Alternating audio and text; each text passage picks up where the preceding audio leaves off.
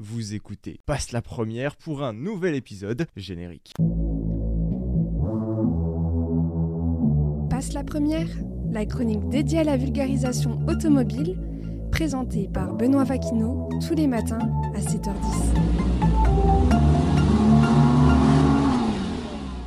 Laissez-moi passer la première sur le sommaire au sommaire de ce nouvel épisode. Donc, je parlerai de Porsche qui remporte les 24 heures de Daytona dans une course pleine de rebondissements. J'enchaînerai ensuite avec Aston Martin qui vient de dévoiler la silhouette de sa prochaine Vantage. Continuons sur le chemin de l'art avec Bugatti qui vient de livrer une Chiron Super Sport disposant d'une robe unique. Pour nos auditeurs et auditrices moins renseignés, préparez-vous au coup de foudre. Toujours sur ce chemin artistique, passons à une pièce d'orfèvrerie disponible dans la prochaine Tommaso P72 qui devrait sans nul doute rendre jaloux le constructeur italien Pagani. Et pour terminer cet épisode de Passe la Première, je vous avais parlé lors d'un précédent épisode du futur modèle, même lors du dernier épisode, du futur modèle Dakar présenté chez Dacia. Eh bien, il vient d'être dévoilé et se baptise Dacia Sandrider. Voilà pour les titres du jour. Commençons dès à présent en allant de l'autre côté de l'Atlantique sur le circuit de Daytona en Floride plus précisément. Le 27 et 28 janvier dernier avait lieu la mythique course des 24 heures de Daytona et c'est au terme d'une lutte finale au suspense inoubliable et sans merci entre Felipe Nasser et Tom Blomqvist que Porsche obtient sa première place. Détaillons tout cela ensemble. Porsche retrouve donc le chemin du succès avec cette 19e victoire, améliorant son propre record par la même occasion. Le week-end dernier, c'était donc Dane Cameron, Matt Campbell, Joseph Newgarden et Felipe Nasser qui ont littéralement triomphé au volant de la Porsche 963 numéro 7 appartenant à l'écurie Porsche Penske Motorsport. Le Brésilien a résisté en fin de course à la pression soumise par Tom Blomqvist,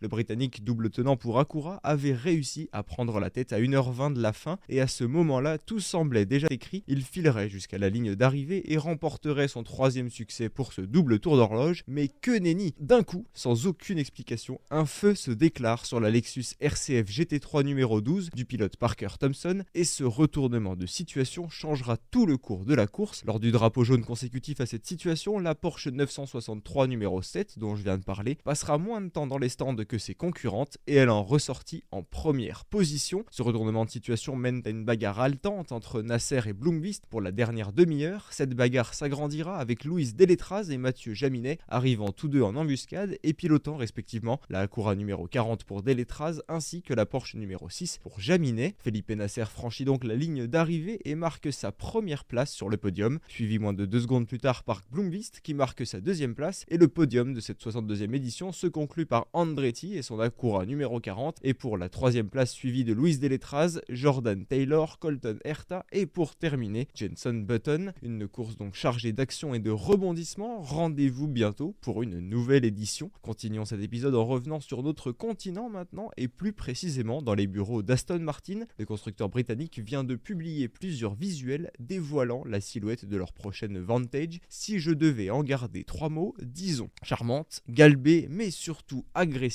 La marque a donc dévoilé un communiqué disant, je cite, le 12 février prochain, la nouvelle Vantage sera dévoilée au monde. Une grosse annonce, c'est certain, mais évidemment, cette nouvelle Vantage ne sera pas présentée seule. Elle sera accompagnée de ses sœurs de vitesse, avec pour commencer l'aînée, la prochaine coureuse en Formule 1, baptisée AMR 24. Elle sera dévoilée par la même occasion. Et pour terminer, sa petite sœur, une nouvelle voiture de course dédiée au championnat GT3, sera elle aussi dévoilée et sera baptisée Vantage GT3. Pas mal de nouveautés et d'annonces attendues pour le 12 février prochain, mais revenons sur le modèle principal, la prochaine Vantage. Vous connaissez à connaître les méthodes de communication d'Aston Martin qui consistent à déposer des petits indices par-ci par-là, tel le petit pousset, sur les différents canaux de communication de la marque, puis les distiller pour obtenir une annonce complète. Une fois pour ne pas changer, nous observons une courte vidéo qui nous laisse entrevoir un siège, seul, installé au milieu de la route, puis quelques secondes plus tard, on voit arriver Fernando Alonso, le pilote de Formule 1 de l'écurie Aston Martin Racing. Le véhicule apparaît ensuite durant quelques secondes, laissant le temps au spectateur d'observer la silhouette de la carrosserie complètement plongée dans l'obscurité et dès le premier coup d'œil, on remarque un détail principal, la prochaine Vantage gagnera en agressivité, ce qui est assez paradoxal puisqu'Aston Martin gardait jusqu'ici un axe singulier charmant tout en maintenant un niveau de pureté et de classe dans le style de la classe à l'anglaise. On observe donc des ailes bien plus élargies à l'arrière et surtout un modèle globalement plus galbé. Vous me demanderez, à raison, pourquoi annoncer la voiture dans l'obscurité, hormis pour le côté mystérieux, on est d'accord Eh bien, c'est pour annoncer un nouveau détail qui se dévoile bien mieux dans l'obscurité, la nouvelle signature lumineuse. Aston Martin dévoile donc les prochains phares de son modèle, deux lignes fines composées de trois compartiments, bien plus incisifs. Il se rapproche des phares de la Ferrari Roma, pour vous donner un exemple, que ce soit des phares laser ou des phares LED, on ne connaît pas encore les informations, vous connaissez la musique, affaire à suivre. En parallèle de la communication effectuée par Aston Martin, la marque vient d'ouvrir les précommandes sur son site internet. Sur le site, vous pouvez observer également un nouveau détail qui ne laisse personne indifférent, sa nouvelle robe, puisqu'Aston Martin a décidé donc de retirer la robe mythique au coloris Racing Green pour les visuels du modèle et laisse place à une nouvelle robe, une livrée jaune. La nouvelle Vantage, la nouvelle Aston Martin Vantage, pour donner son nom complet, risque de charmer pas mal de monde tout en étant autant agressive que tous. Un mélange parfait donc qui sera dévoilé le 12 février prochain, ça promet. De retour en France pour notre nouveau sujet consacré à Bugatti et principalement à la livraison d'une Chiron Super Sport à Singapour recouverte complètement de la tête aux pieds de fibres de carbone. Dans ce cas, il s'agit d'une Bugatti Chiron Super Sport motorisée par un W16 qui développe la puissance de 1600 chevaux. Le constructeur français termine la livraison des derniers exemplaires de sa Chiron, y compris celle des modèles dérivés. C'est effectivement le cas de celle-ci. Elle développe donc la puissance de 1600 chevaux. Le modèle unique a été livré à l'un des clients de la marque qui était basé à Singapour. Si la production de la Chiron est officiellement terminée, il faut quand même livrer les modèles chez leurs nouveaux et nouvelles propriétaires. En l'occurrence, pour ce modèle, on retrouve à l'extérieur une carrosserie complète en fibre de carbone rouge. Le coffre avant reçoit lui deux bandes noires et le tout est posé sur des jantes 5 branches 20 pouces. De quoi terminer ce travail en beauté dans l'habitacle. Non, pardon, c'est vulgaire. Le cockpit est signé Red Dragon. La calligraphie est blanche sur le seuil de porte qui est tendu de cuir blanc et les rappels blancs se trouvent également absolument partout dans l'habitacle. La console centrale et les panneaux de porte sont entièrement composés de fibres de carbone brut. Les sièges baquets sont surpiqués de rouge sur les assises et le dossier pour offrir un effet matelassé. Concernant l'appui-tête, il reçoit l'inscription Chiron Super Sport brodée du même fil rouge et pour couronner le tout, le nom Red Dragon est cousu en idéogramme au niveau du tunnel de transmission. Un modèle donc qui peut également s'appeler œuvre d'art proposé par Bugatti. Alors si vous aviez l'occasion prochaine de vous déplacer à Singapour, n'hésitez pas à garder les yeux ouverts au cas où cette licorne apparaîtrait. Nous sommes déjà à la moitié de cet épisode, je vous propose de continuer sur notre nouveau sujet, celui de la future de Tommaso P72, en tout cas du détail très précis qui pourrait rendre jaloux le constructeur italien Pagani. Les premiers exemplaires de la de Tommaso doivent être livrés à leurs futurs propriétaires d'ici la fin de l'année, mais cette P72 cache encore des zones d'ombre. Il faut dire que cette hypercar est un superlatif à elle seule, mais personne n'avait encore eu la chance de pouvoir observer son habitacle remarquablement attentionné dans sa version définitive. Il sera très difficile pour moi de vous parler du détail qui tue de chez De Tomaso sans avoir à en faire un panégyrique, tellement cette pièce est un chef-d'œuvre. Le tout est mêlé de cuir cousu et surpiqué, de cuivre et d'aluminium brossé, et